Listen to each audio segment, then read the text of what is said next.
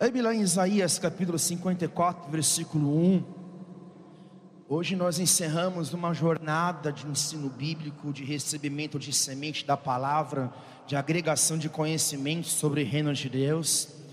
E eu sei que nós não falamos sobre, nós não falamos nem um quarto, nem um décimo daquilo que envolve reino, porque reino a gente vai começar, a gente vai continuar entendendo o reino o ano todo, mas nós entendemos em cinco mensagens, seis mensagens, se eu não me engano, como família, como igreja, como discípulo de Cristo sobre o reino de Deus. E como eu disse, uma parte do discipulado é a parte mais abrangente do discipulado, é esse momento de comunhão, um culto em adoração, que é um momento também de compartilhar a mensagem da palavra profética, ou seja, quer receber uma palavra profética?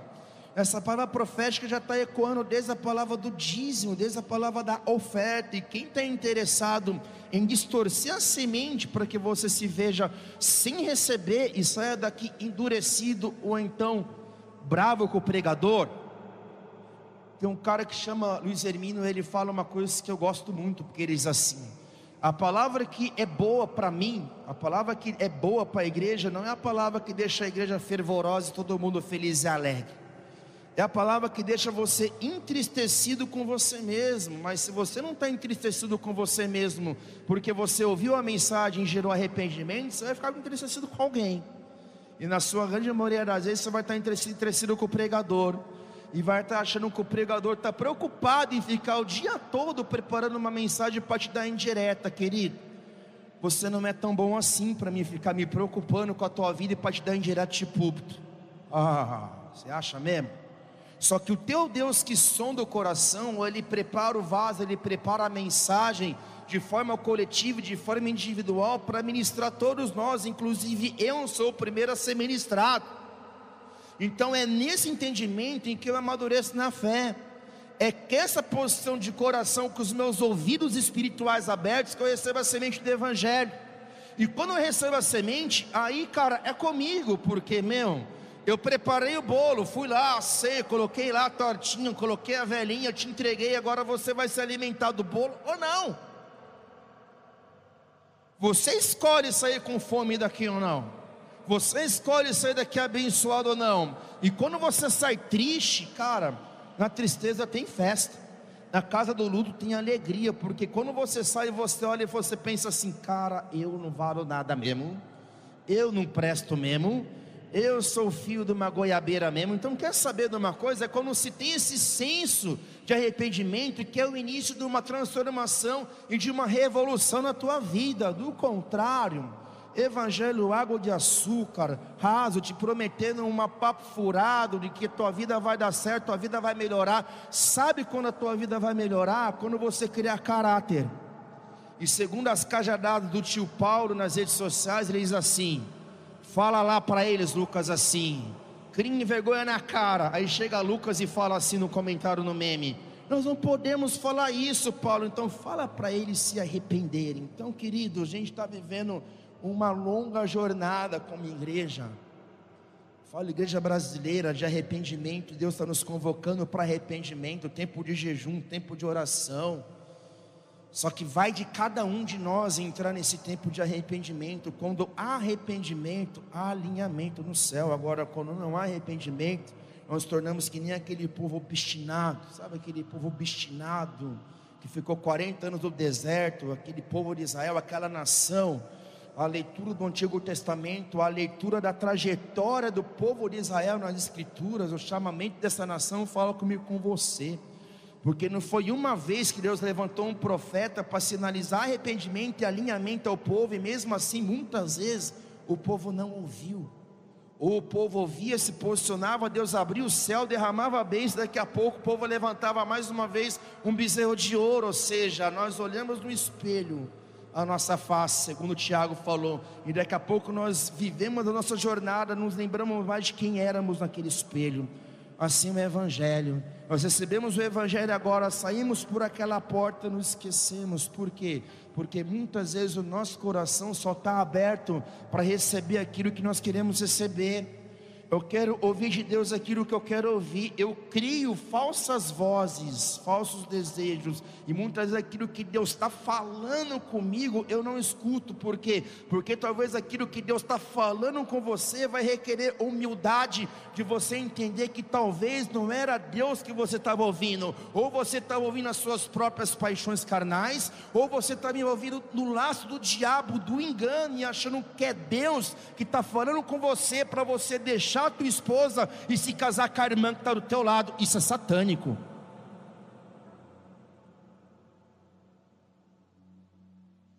Mas, Isaías 54, versículo 1, Isaías ele profetiza a esse povo que estava na Babilônia em razão dos seus pecados, cativeiro babilônico. E dentro do cativeiro babilônico a ficha cai, porque o povo começa a se voltar a Deus.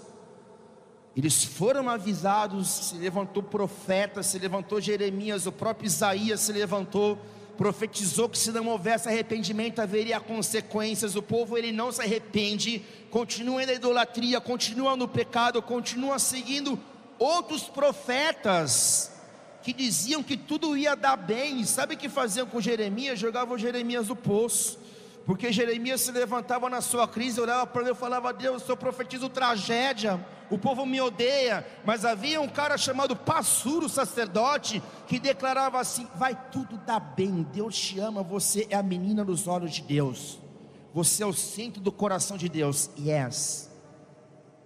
Mas o cativeiro veio,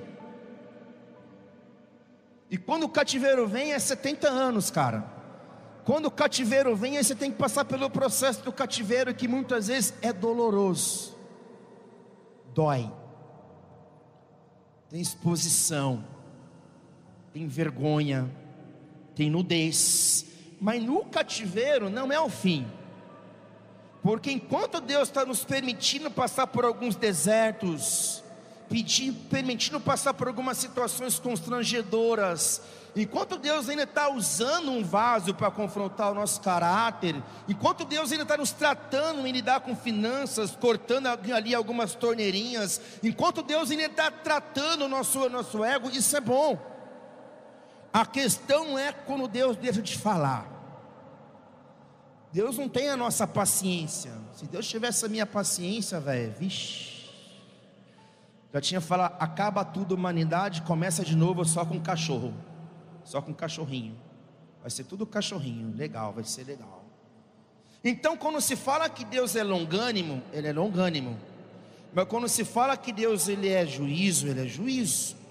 Então Deus ele vai dando corda, ele vai dando corda, ele vai dando corda, ele vai dando corda, ele vai deixando, vai deixando, vai levando, vai levando, vai levando todo mundo, você acha que ninguém sabe o que você está fazendo, tudo secreto, tudo arquitetado, tudo planejado, engana esposa, engana pastor, engana líder, engana todo mundo, engana o padre, engana o papa, engana a si, engana o FBI, mas Deus vai dando trela, dando corda, não corda, só que chega um dia,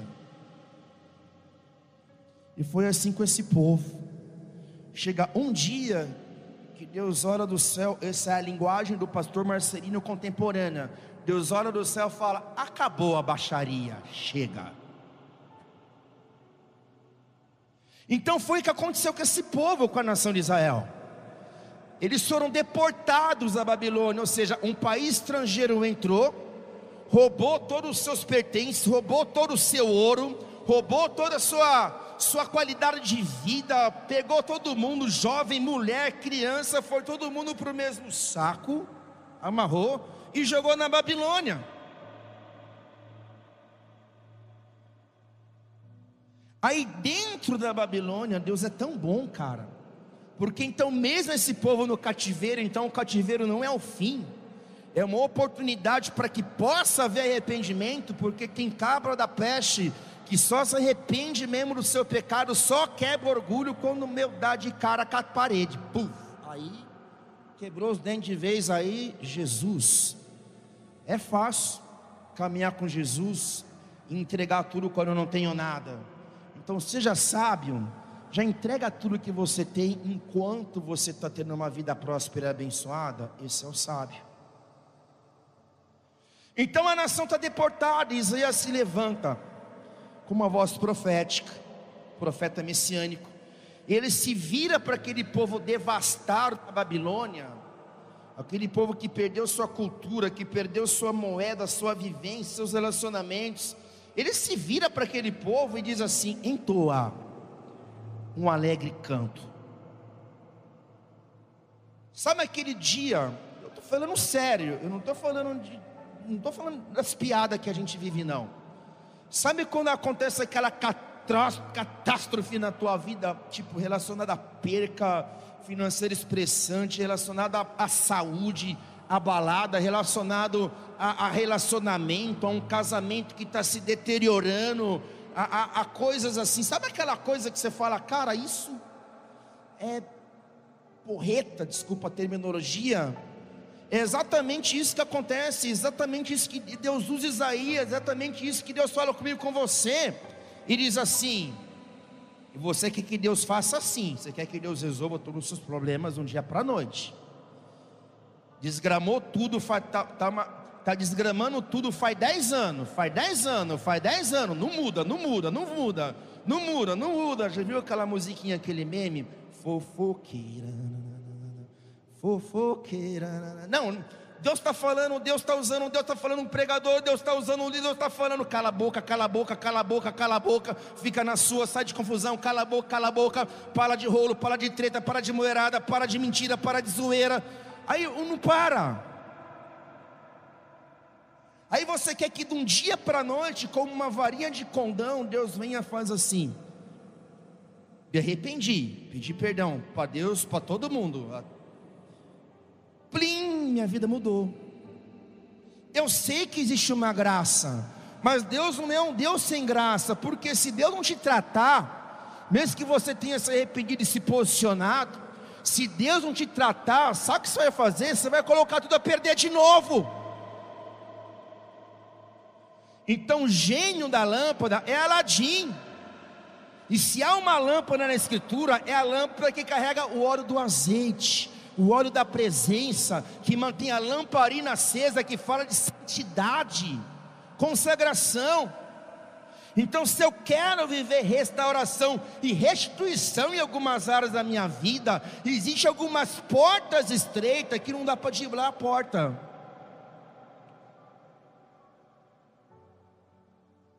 Não dá para sair da porta e inventar uma outra porta e achar. Como? Eu vou falar uma palavra forte aqui. Eu sei que o diabo é destrói. Mas Deus, mano. Esse povo aqui não estava na mão do diabo propriamente. Era Deus que tinha falado. Acabou. Então imagina o povo um caco só. Esperando que o profeta chegasse e viesse e falasse assim: amanhã de manhã Deus ele vai mudar o quadro de vocês. Não, não é isso que o profeta faz. O profeta chega e fala assim: entoa um alegre canto, ó estéreo. Não sei o que é pior, cara. Sabe aquela notícia boa, aquela profecia que se ouve e você fala, era melhor não ter recebido essa palavra, porque então um alegre canto. Estou mal. Eu tenho que cantar alegre. Ainda me chamam de estéreo. O que é alguém estéreo? É alguém que não gera. O que é alguém estéreo? É ausência de vida. É alguém frutífero. Então ele entrou alegre canto estéreo, que nunca teve um filho para criar, logicamente uma metáfora bíblica é uma metáfora profética, não está relacionado. Não fique em crise você que é mulher, que não tem filho, que não pode ter ainda. Não necessariamente essa palavra é para você. Essa palavra só é para você se for no sentido de produzir vida, porque do contrário, essa palavra fala com um povo, com uma nação, e hoje essa palavra fala com a eclésia, que é o povo de Deus. Então, então alegre canto ao estéreo que nunca teve um filho para criar, e rompe, pois encanto, brade com júbilo, tu que jamais sentiste as dores de parto, porque mais numerosos são os filhos da abandonada do que os filhos daquela que tem marido, declara o Senhor. Um povo desolado na Babilônia não tem poder de frutificação, de realização, não tem moeda própria, não tem vida, não tem presidência, não tem monarquia, não tem cultura, não tem constituição. Então era um povo sem sonhos, era um povo estéreo. E a palavra profética, ela vem totalmente. A palavra profética, ela é inversa às coisas que nós vemos nesse mundo. Reino de Deus ele é invertido. É uma loucura. Então, vocês terão inúmeros filhos. Você está ao caos. E Deus fala: você vai ser rei, realeza, príncipe, sacerdote. Você vai frutificar, você vai gerar. Então a palavra profética vem. Só que há um porém. Entoa, alegre canto e cante.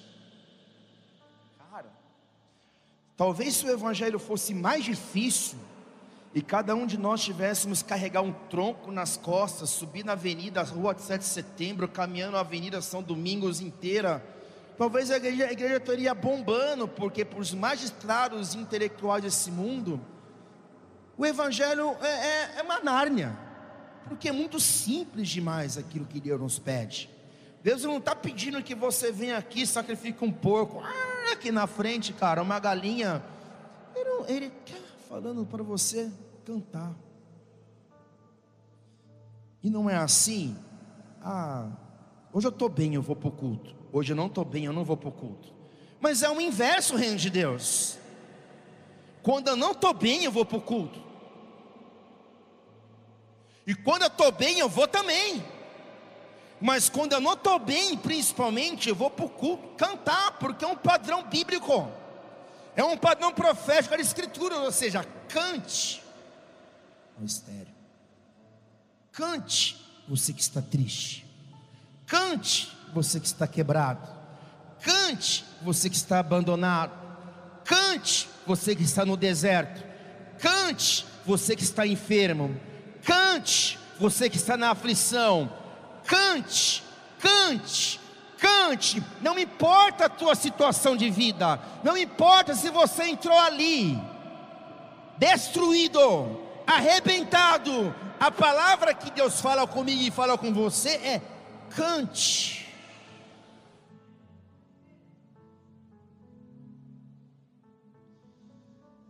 Canções na boca dos filhos de Deus não são apenas canções, são armas espirituais, são palavras ungidas, são palavras proféticas.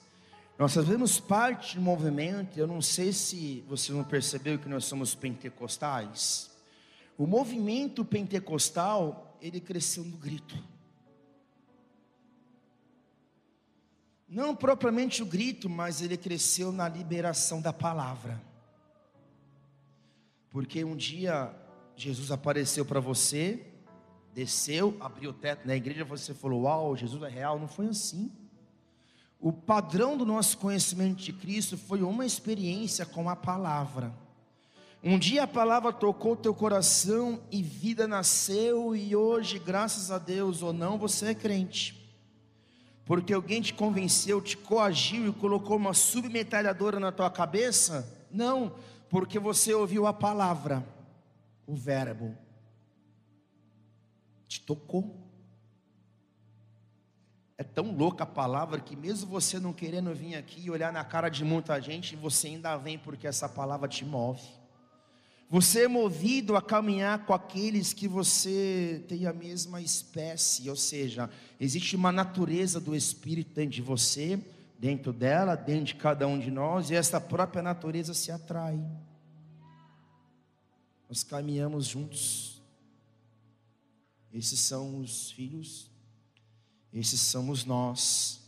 Então, esses que somos nós, que nós vivemos a Babilônia, porque não sei se você sabe, mas o mundo reflete a Babilônia da antiguidade, ainda mais hoje, cara.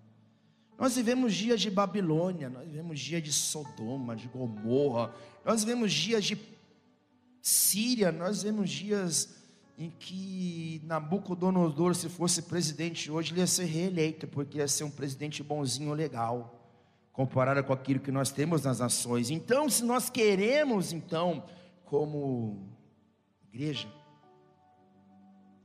sair da obscuridade, sair de um lugar que nós somos apenas protagonistas e não realizadores, nós precisamos, em primeira instância, aprender de uma vez por todas: não estou bem, eu vou para o culto, não estou bem, eu vou cantar, não estou bem, a minha vida está uma piada, é aí que eu vou pisar a cabeça do diabo, vou envergonhar Satanás e vou adorar que nem um louco como nunca antes.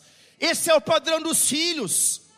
Esse é o padrão da igreja profética. Esse é o padrão da igreja que avança no grito, porque para o mundo é barulho, para nós são decretos, são sentenças, são palavras liberadas do reino espiritual, que tem o poder de mudar o natural de nações, o natural de cidades.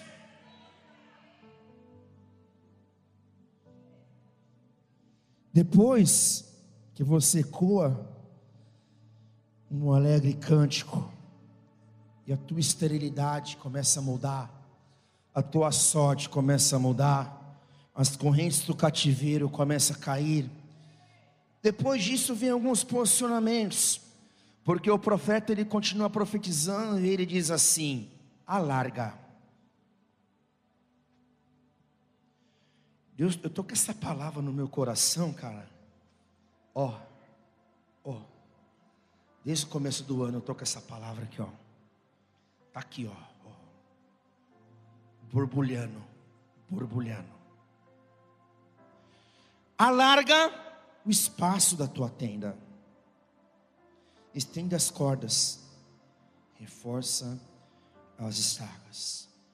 Tenda na escritura é muito subjetivo, é muito profético. Por exemplo, a palavra fala no livro de Atos de uma restauração, entre tantas, mas uma restauração única.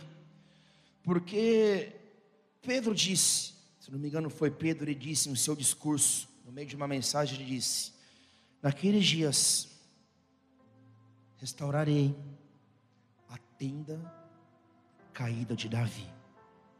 Nós sabemos que a tenda de Davi, ela foi muito à frente do seu tempo, porque no tempo de Davi havia o tabernáculo mosaico, que era o tabernáculo no qual Deus se relacionava com o povo através de leis, regras e ordenanças. Havia toda uma simbologia, havia toda uma, uma, uma construção, uma elaboração de ordens a serem seguidas para que a glória repousasse do Santíssimo Lugar de forma mais exata sobre a arca da aliança. Só que a tenda de Davi, ela é mais ou menos assim. Imagina a tecnologia de 100 anos à frente, hoje na nossa mão. Ou melhor, hoje nós temos o aparelho celular. Volta 100 anos no tempo e chega lá com o aparelho celular é inédito. Vamos achar que é coisa de extraterrestre. Não tem como entrar, caber, assim anos atrás.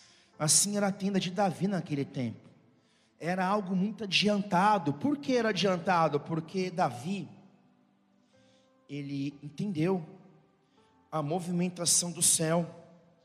E ele instituiu na terra aquilo que ele viu, ele viu, ele compreendeu, ele entendeu o coração de Deus, então ele instituiu uma tenda, trouxe a arca da presença que havia se perdido na guerra nessa tenda, levantou os levitas, coraístas, salmistas, coatitas com instrumentos, e começou a ecoar uma adoração exatamente como a adoração que acontecia nas regiões celestiais.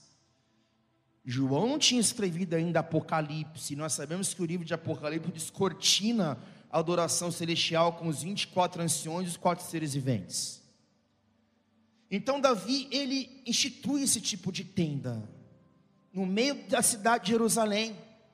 E é incrível porque na, na visão do tabernáculo, somente os sacerdotes poderiam entrar no Santíssimo Lugar, entrar no átrio e cumprir seus ritos sacerdotais. Mas a, a tenda era aberta para o público. A arca da presença que havia fumidado Uzá e matado os servos de Davi um tempo atrás, esse mesmo episódio, agora essa mesma arca da presença estava abençoando o povo. Não tinha enfermidade, não tinha pobreza, o reino estava em paz, havia alinhamento em tudo. Aonde Davi ia, ele vencia todas as guerras. Por quê? Porque havia uma tenda. Havia uma tenda. Então, trazendo para os dias de hoje a igreja, hoje nós, como igreja, nós entendemos que de fato a tenda no qual Davi instituiu naqueles dias, de fato é eclésia de fato é igreja. Porque hoje, graças ao sacrifício de Cristo Jesus, Jesus tipifica Davi, Davi trouxe a presença para o meio da cidade de Jerusalém e abriu a adoração para o povo. Todo mundo tinha acesso. Hoje Jesus, Cristo de Nazaré, ele é o Cordeiro imolado, que foi morto e hoje vive. E através de Cristo Jesus, todos têm acesso porque Cristo Jesus fez com que a presença de Deus, ou a presença do Espírito, se derramasse sobre toda a carne, ou seja, nos últimos dias, derramarei do meu Espírito sobre toda a carne, vossos filhos e vossas filhas profetizarão, vossos jovens terão visões, vossos velhos sonharão, e até sobre os servos derramarei do meu Espírito. Então, hoje são dias davídicos Hoje são dias de tenda de Davi, ou seja, nós temos acesso. Quando Jesus está no Gólgota, na cruz, quando ele dá seu último suspiro, e ele brada, e ele diz: Está consumado. A Escritura fala que o véu do templo, que era uma camada grossa de uma cortina muito espessa, se repartiu em duas partes. Houve um terremoto que repartiu o templo. E até hoje arqueólogos eles estudam esse terremoto que aconteceu exatamente nos dias de Cristo. Porque há rachaduras em Jerusalém até hoje exatamente geradas por esse terremoto. Então, nesse dia em que Jesus brada, o véu do templo irrompe. Só que muito mais que um véu natural, é como se o véu espiritual que impedia o acesso de Deus aos homens e dos homens a Deus se rompeu. Então Jesus ele abriu o caminho. Ele nos deu livre acesso e hoje nós podemos nos achegar diante de Deus. Eu não sei se isso para você não é poderoso, já perdeu o valor, mas o simples fato de você poder chegar diante de Deus Todos querem se chegar a Deus, mas nem todos têm esse conhecimento, nem todos têm essa chave, essa oportunidade, esse privilégio.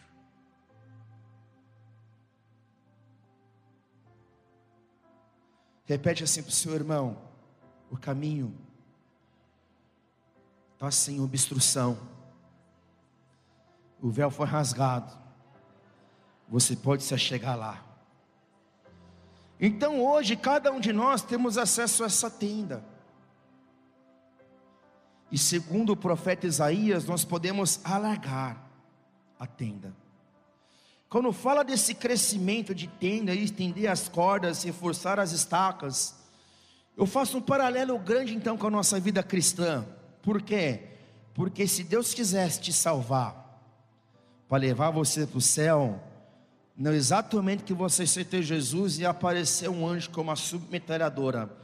Pum, pum, pum, pum, pum, pum, pum, morreu, foi.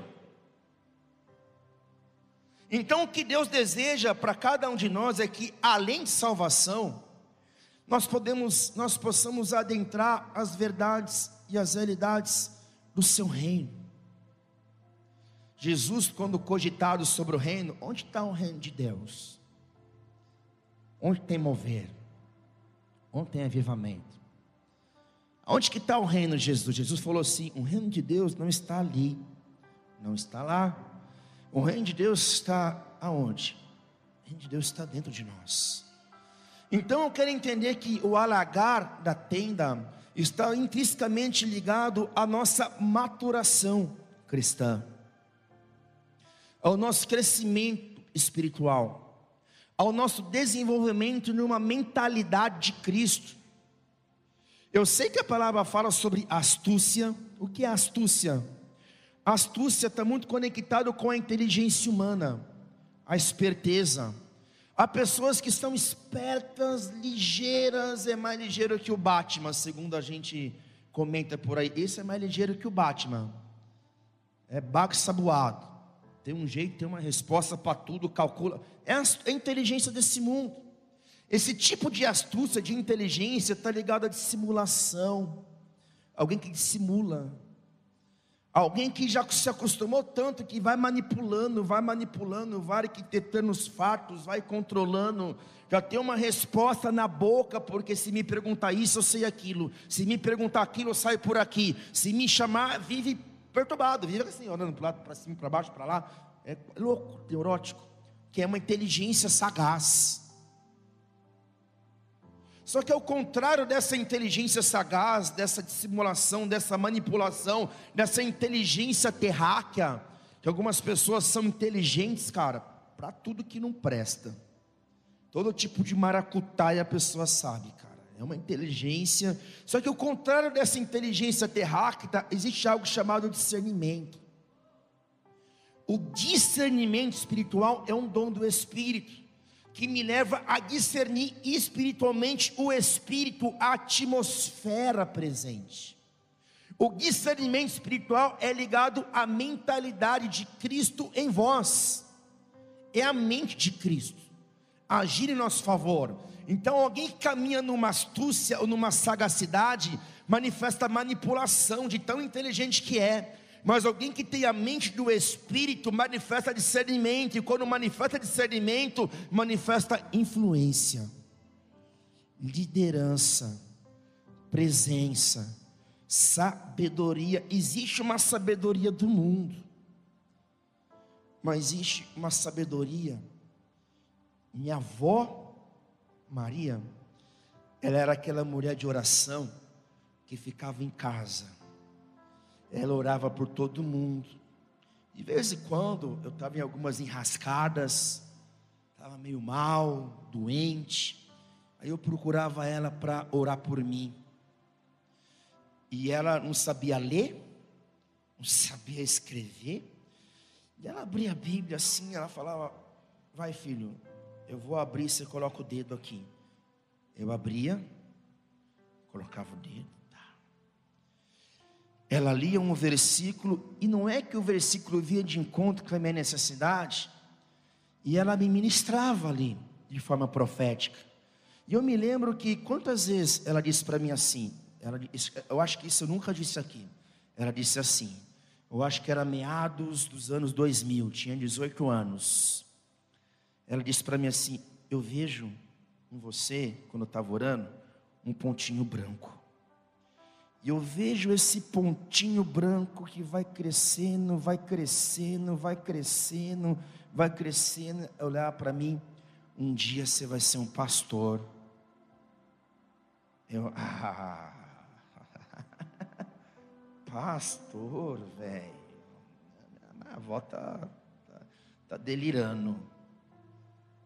Hoje eu entendo tudo que ela me disse, porque hoje eu vivo tudo que foi profetizada por uma senhora de 70 anos que não tinha diploma, que não tinha escolaridade, que era viúva de marido, que criou seus filhos trabalhando na roça, que usava dentadura, que não sabia falar, mas ela carregava uma sabedoria.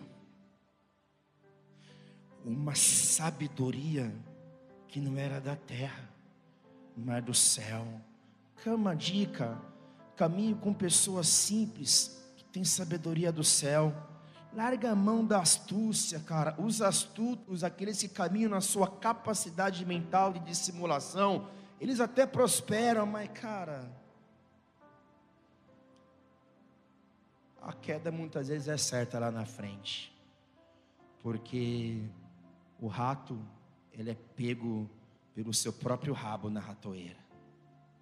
Então, se nós queremos viver reino invertido, nós precisamos então buscar na palavra de Deus os tesouros e as revelações escondidas e os mistérios.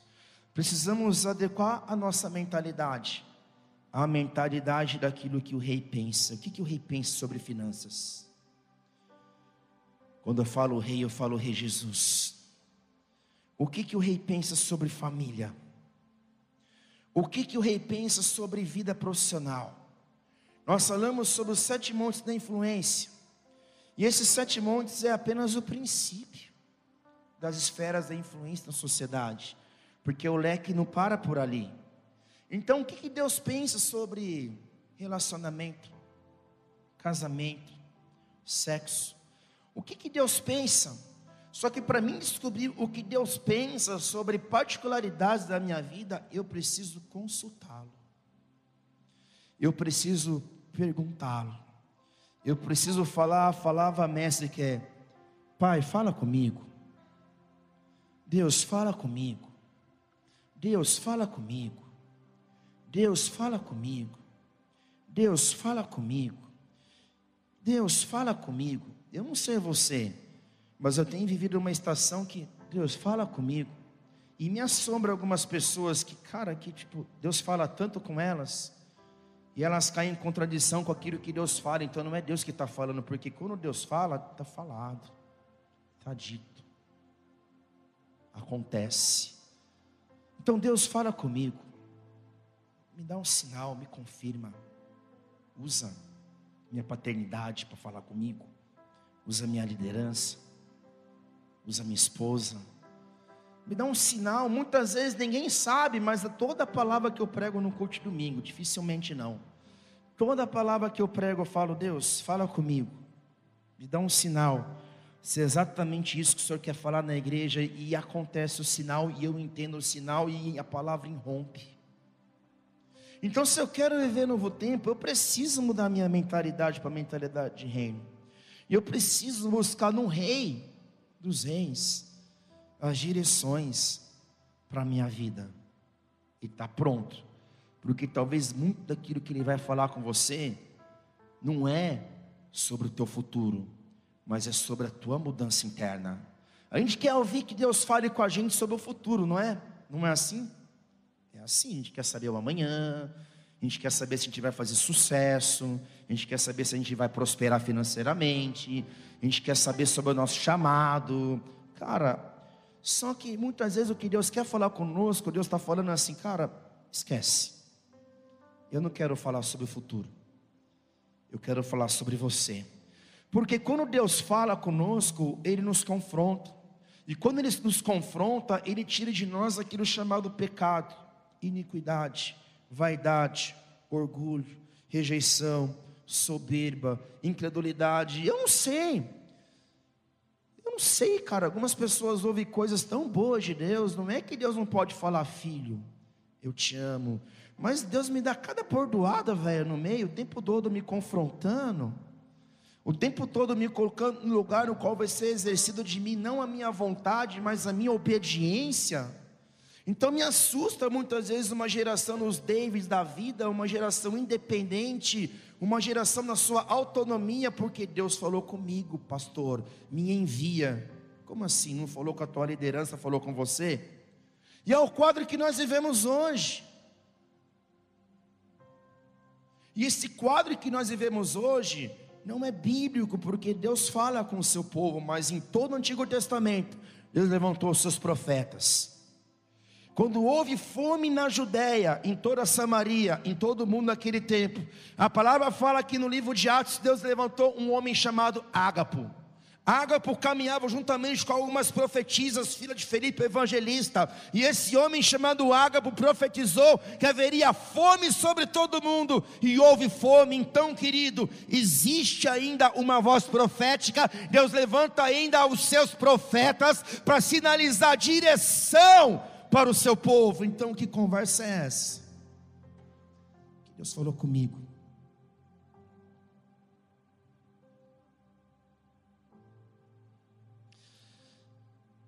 Alarga o espaço da tua tenda, estende as cordas, reforça as estacas.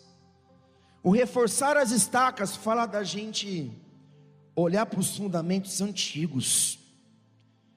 Existem fundamentos antigos. Existem conceitos bíblicos na palavra que são invioláveis, que são inquestionáveis. Existem alguns padrões bíblicos que muitas vezes essa nova geração, eu me incluo, a gente quer pegar, colocar numa gaveta e falar: agora somos a nova geração. Antes de você nascer, Deus já existia. Antes de sermos igreja, Deus já estava usando os nossos pais na fé, os nossos bisavós na fé, ou seja, antes de nós, veio gerações e gerações e gerações que pagaram o preço para que essa palavra chegasse na minha mão, na tua mão, no seu ouvido, no teu coração. E como assim então eu vou reescrever o Evangelho? A Bíblia já está escrita, o livro já está na nossa mão. Vai da gente escutar as palavras de vida eterna, colocar no coração, seguir e obedecer. Então, se queremos viver rompimento, eu tenho que reforçar essas estacas. Fé é fé. Perdão é perdão, amor é amor, justiça é juízo, juízo é juízo, justiça é justiça, juízo é juízo, obediência é obediência, honra é honra, fidelidade é fidelidade, lealdade é lealdade, santidade é santidade, não tem como negociar. No reino não dá.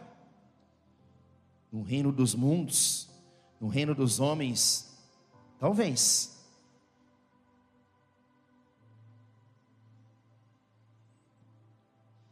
E no império das trevas, com certeza. Sabia que o Papa da igreja do Satanás disse assim? É o inverso do reino de Deus. Disse assim: o Papa da igreja de Satanás escreveu o livro que é, livro, é, que é a Bíblia Satânica, e no encabeçado do livro está escrito assim: Seja feliz não importa como, cujo que custar, busca a felicidade.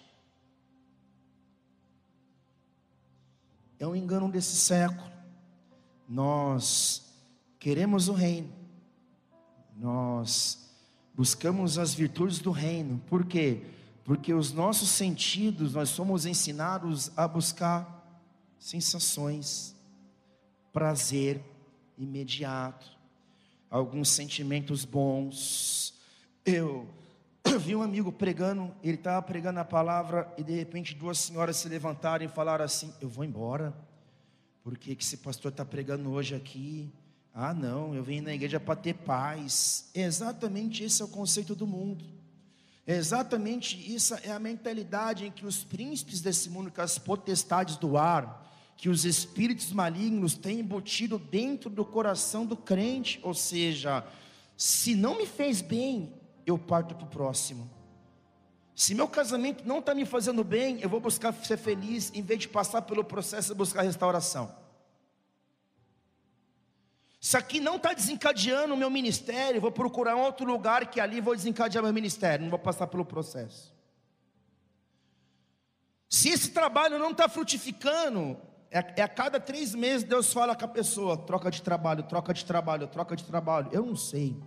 Eu estou há sete anos aqui falando, fala a Deus, fala a Deus. Estou nesse prédio, estou há sete anos plantando, batendo, pregando, realizando. Deus não se move assim. Daqui a pouco Deus fala agora, vai para a China, volta da China, vai para a Coreia, se move toda hora, muda, muda, muda, muda, muda e não tem raiz.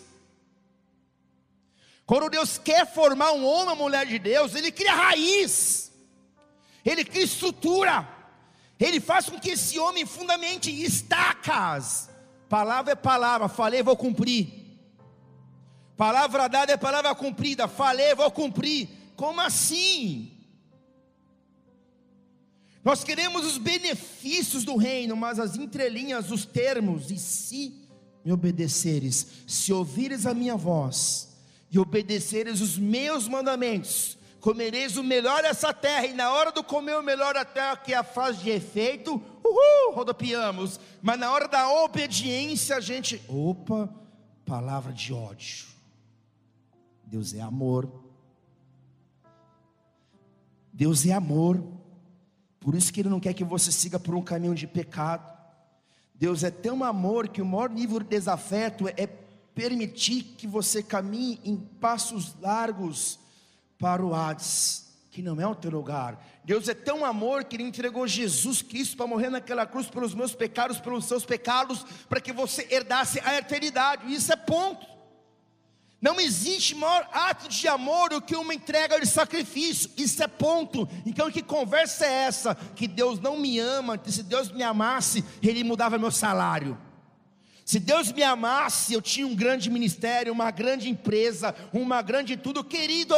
Isso não é amor, isso é luxúria, vaidade, soberba, ganância. É velho homem que está muito vivo ainda e que tem que ser morto e crucificado em Cristo. Então, se queremos alargar estacas da vida, a gente precisa olhar para a nossa própria vida, perguntar, Deus, e aí? O que, que o Senhor quer que eu faça? Pode ser que Deus fale assim: Eu não quero que você faça nada, fica aí.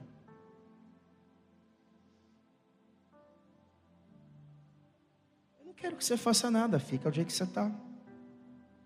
Malhando trigo no lagar, na embarcação movendo leme com os marinheiros. Uh, uh uh, uh, uh, servindo o teu marido,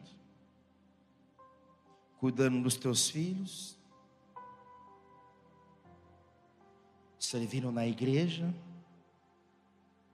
morando na mesma cidade, porque o maior nível de transformação na vida de uma pessoa não é externo, é o caráter. E o caráter fala desse reino em nós. É quando nós mudamos aqui, mudamos aqui. Paulo, ele disse no livro de Romanos, texto clássico, ele disse assim: E não vos amoldeis ao sistema desse mundo, mas sede transformados pela renovação das vossas mentes, para que experimenteis qual seja a boa, agradável e perfeita vontade de Deus. Com a mentalidade mundana você nunca vive reino. Porque a tua mentalidade mundana revela até teu vocabulário mundano, comportamento mundano. E o que Deus espera de nós é que nossa mente seja renovada e o nosso comportamento seja transformado, cara. Transformado. Transformado. Transformado.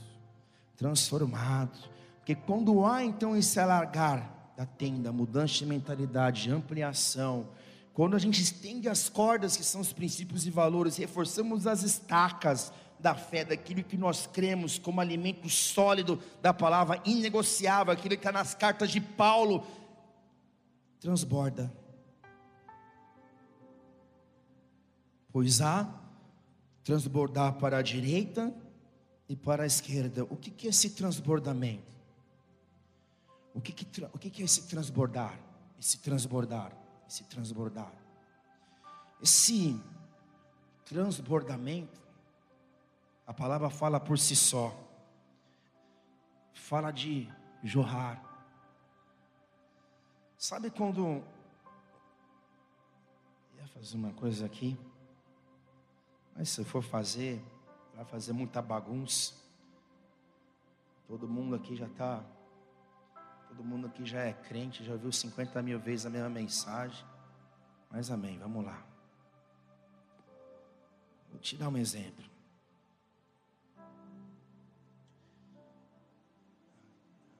Esse copinho é você.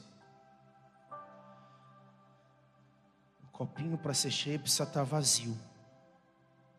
Não tem como Deus encher alguém que está cheio de justiça própria cheio de justiça. Se eu fico mal conversando com alguém que é cheio de justiça própria, imagine o Espírito Santo. O Espírito Santo ele nem habita, ele fala, tô fora, porque é só justiça própria, é só meritocracia. Então eu preciso me esvaziar. Não tem mais nenhuma gota de mim mesmo. Morri. Estou vazio. Aí quando eu me esvazio, olha o que acontece. Aqui. Olha o que acontece.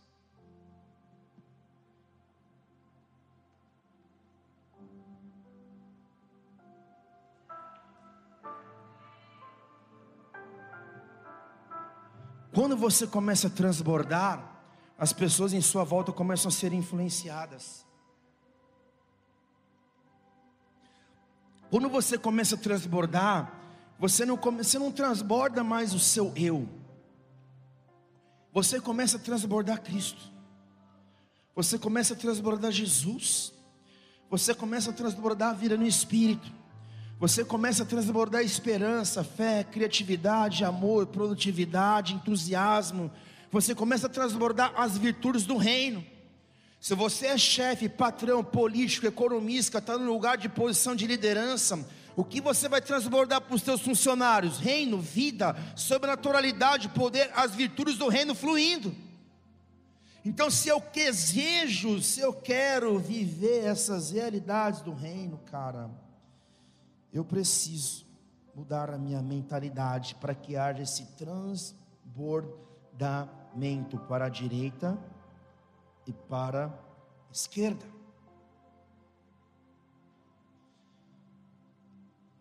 Jesus disse: Eu não posso colocar vinho novo em odre velho. O odre velho um dia foi novo.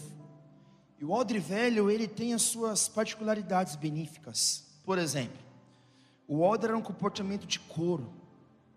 E todo o odre tinha um tipo de elasticidade. Ele era flexível. Então o odre ele tinha uma ele era uma, ele tinha uma característica em seu material de flexibilidade. Se colocava vinho, ele estendia, ele, ele se amoldava o vinho. Colocava mais vinho, ele crescia. Mais vinho, ele crescia. Então, além de conservar o vinho e fermentar o vinho para que o vinho pudesse entrar em maturidade, esse odre, esse odre, esse odre, ele, ele crescia, ele era flexível adaptável, cara, né? A gente sempre ouviu que odre velho não presta, precisa ter odre novo para viver novo tempo, mas não é bem por aí. Porque o odre, ou vinho velho, é o melhor vinho do que o vinho novo, que é a estação final das nossas vidas, que é o cumprimento do destino em sua primazia, que é a mudança de mentalidade sendo consumada e estando consumada e o vinho fala da, e o odre então fala da flexibilidade. A gente vive um tempo, cara, de Maria, Gabriela, Maria das Dores, Maria da Rosário. A Maria que falava assim, eu nasci assim, é Julieta, não é Julieta, é Gabriela, que falava assim, quem Gabriela, eu nasci assim, vou viver assim, vou morrer assim, vou ficar assim, com licença, você quer viver assim, morrer assim? Morre. Eu não vou não, velho. Tô fora. Fora. Fora. Alguém flexível é alguém que se adapta, é alguém que recebe. Alguém flexível é alguém que está recebendo a palavra hoje para transbordar. Alguém flexível é alguém que usa o seu odre até o fim, a tua capacidade a armazenar o vinho. E vinho fala de alegria na Escritura, vinho fala de novo tempo, vinho fala da presença de Deus, vinho fala de nova estação, vinho fala de nova mentalidade. Somente quando é necessário mesmo trocar o odre velho, porque aquele tempo se foi, aí eu me reconstituo em um odre novo para viver um novo tempo com um novo vinho. Só que tem muita gente querendo entrar em novo tempo, mas não fechou nem o ciclo passado. Quer entrar em novo tempo, mas não deu fruto ainda. Quer entrar em novo tempo, mas está vivendo. Cara, como assim, cara? Se nós queremos entrar no novo, nós temos que finalizar aquilo que Deus já entregou na nossa mão com maestria, com responsabilidade, dando fruto, dando testemunho deixando pegadas na areia para que as pessoas possam seguir e não finalizar um novo tempo, entrar no novo tempo, deixando um rastro de endividamento de conta no passado, pessoas lesadas, pessoas sem satisfação, pessoas a ver navios, deixando um rastro de incompetência, de palavra não cumprida. Como que novo tempo é esse?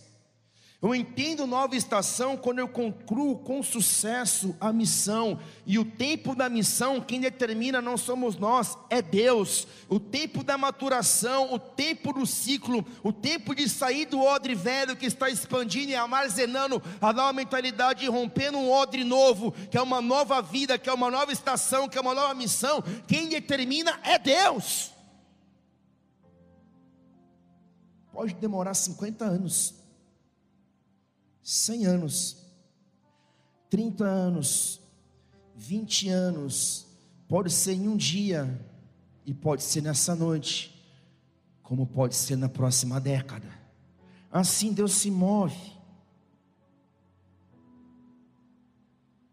E o nosso coração precisa estar, sabe como? Em obediência à palavra de Deus, à palavra do Senhor.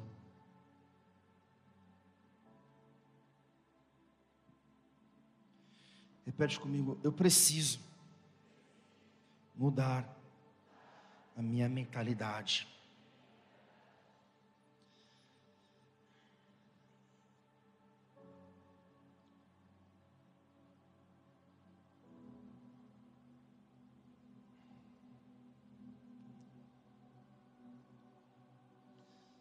Uma vez Jesus foi para uma festa.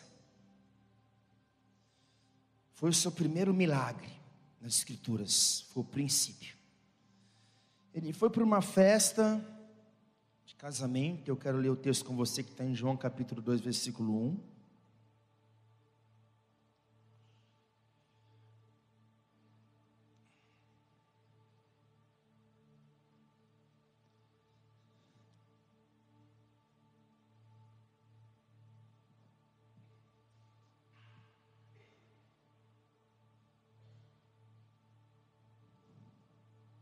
No terceiro dia houve um casamento em Cana na Galileia.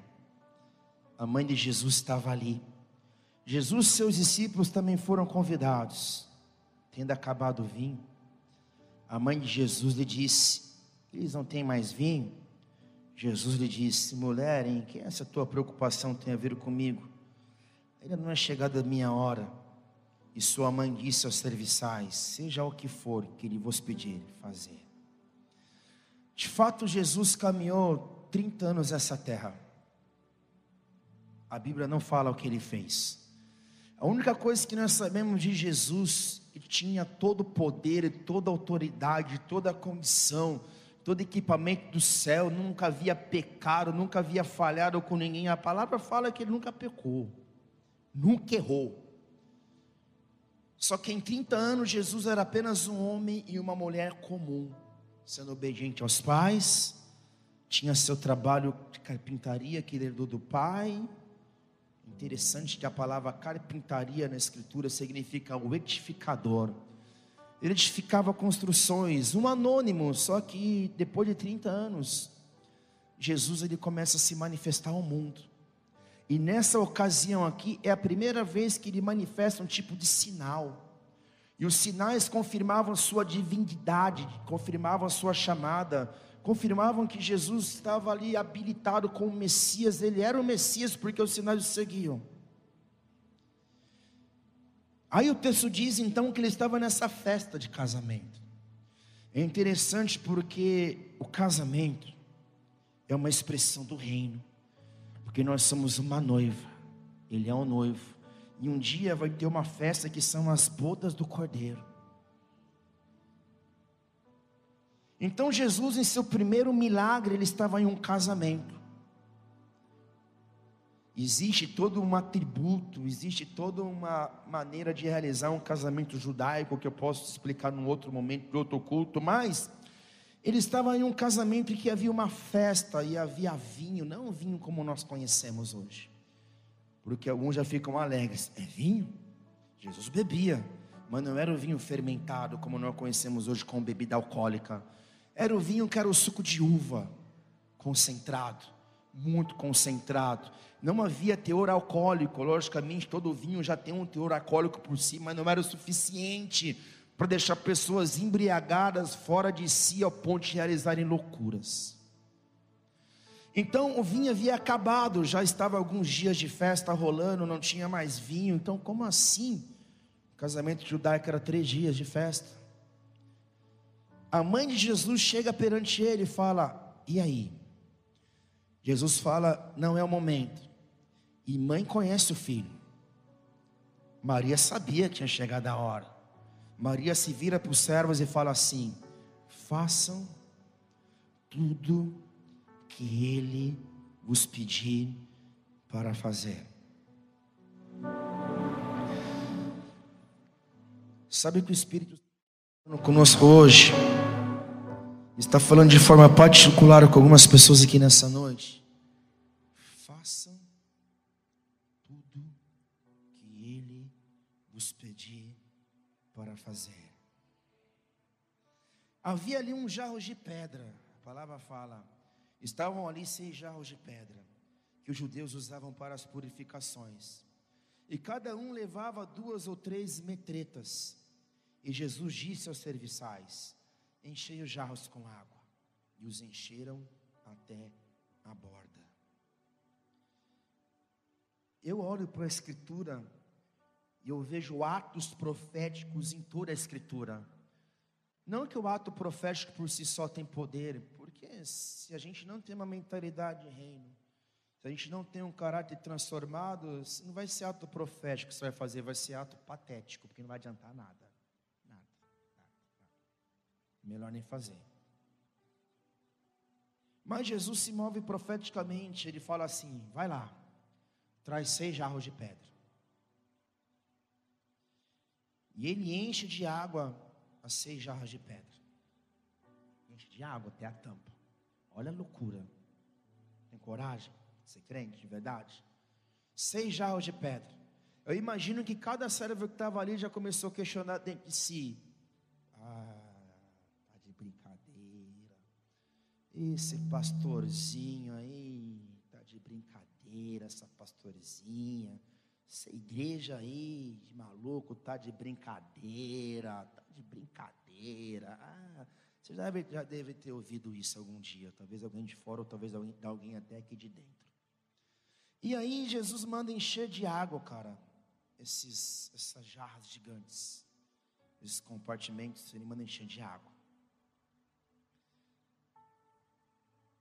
E depois disso, ele fala assim: tirai agora um pouco e levai ao mestre Sala. O mestre Sala era o responsável pelo casamento. Então assim o fizeram. E quando o mestre Sala provou a água transbordar, transformada em vinho, não sabendo de onde viera, embora soubessem os serviçais que tiraram a água, a água chamaram o noivo. Falaram, agora o noivo pode vir. Tem uma chave aqui. Nós somos os serviçais. Nós entregamos para Jesus aquilo que nós temos. E quando nós entregamos para Jesus aquilo que nós temos, sabe o que acontece? Manda chamar o noivo. Manda chamar o noivo.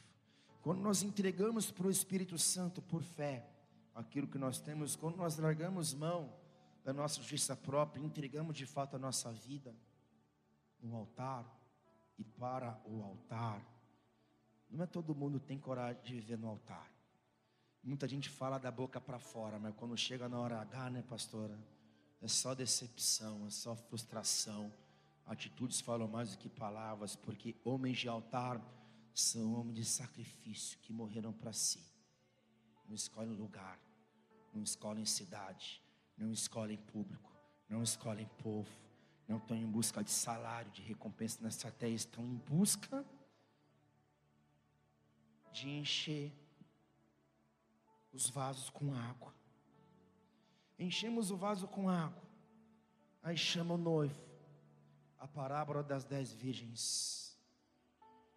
Cinco prudentes, cinco imprudentes. Se não me falha a matriz, era dez ou era doze, sei lá, velho. Já estou para lá de Bagdá, chapado já. Pode subir o louvor.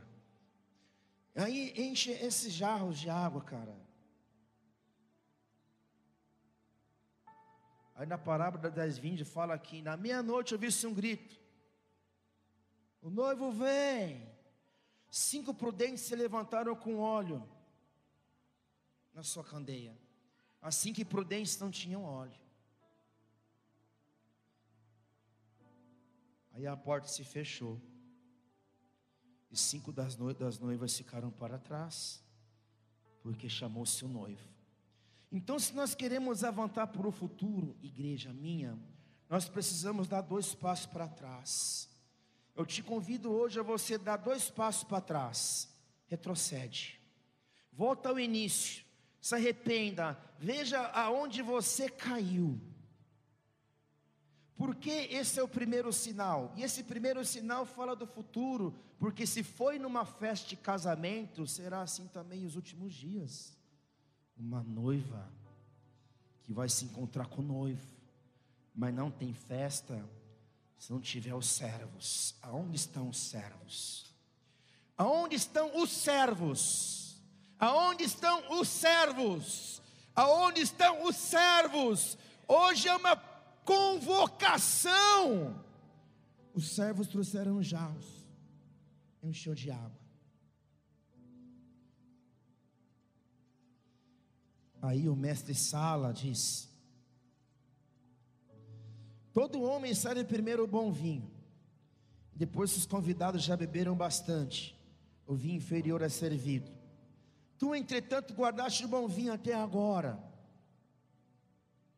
Com esse deu Jesus princípio aos seus sinais em Caná na Galileia e manifestou a sua glória e seus discípulos creram nele. Vamos avançar? Não. Vamos retroceder dois passos no passinho da humildade. Vamos retroceder um pouco na nossa arrogância, no nosso orgulho, nossa meritocracia. Nós não somos tão bons assim. Vamos voltar ao início, porque o início fala de um futuro, mas o início foi uma festa de casamento. Houve um poder de transformação ali. A nossa função é entregar a nossa vida, é nos encher do Espírito Santo até transbordar mas o único que transforma a água em vinho, o único que faz metanoia, transformação, é Jesus. A água se transformou em vinho e o vinho era bom, cara. O melhor vinho do odre é o vinho final curtido, que é o vinho mais elaborado, que é o vinho velho. Então Jesus ele fez uma transformação tão poderosa ali que eles provaram desse vinho e falaram: "Uau!" É como se o bom permanecesse bom e continuasse bom, é exatamente o que Deus quer fazer na nossa vida.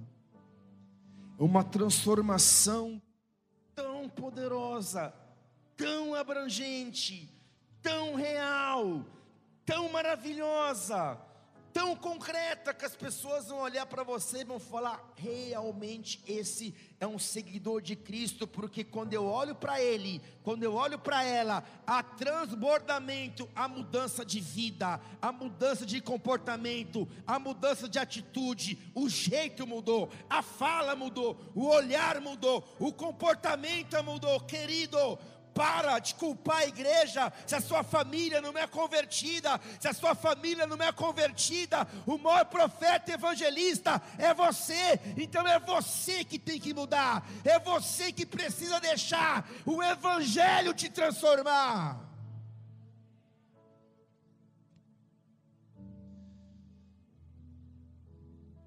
Transformação. Metanoia. Ei.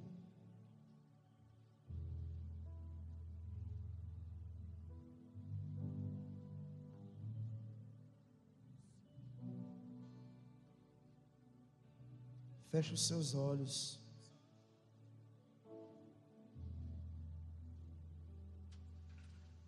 Permita Deus te tocar.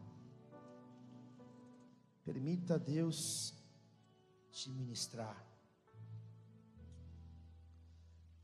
Talvez você está pensando assim, é muito fácil falar com o microfone na mão. Queria ver se ele teria coragem de falar isso na minha cara. Se esse é o teu pensamento, que Deus tenha misericórdia de ti, porque você não está no reino. Você não entendeu o reino. Nerekandaraya surinarama surinaraya surinarama shirikandarama shurikandaraya surinarama surinarama Urinaraya surikama surinarama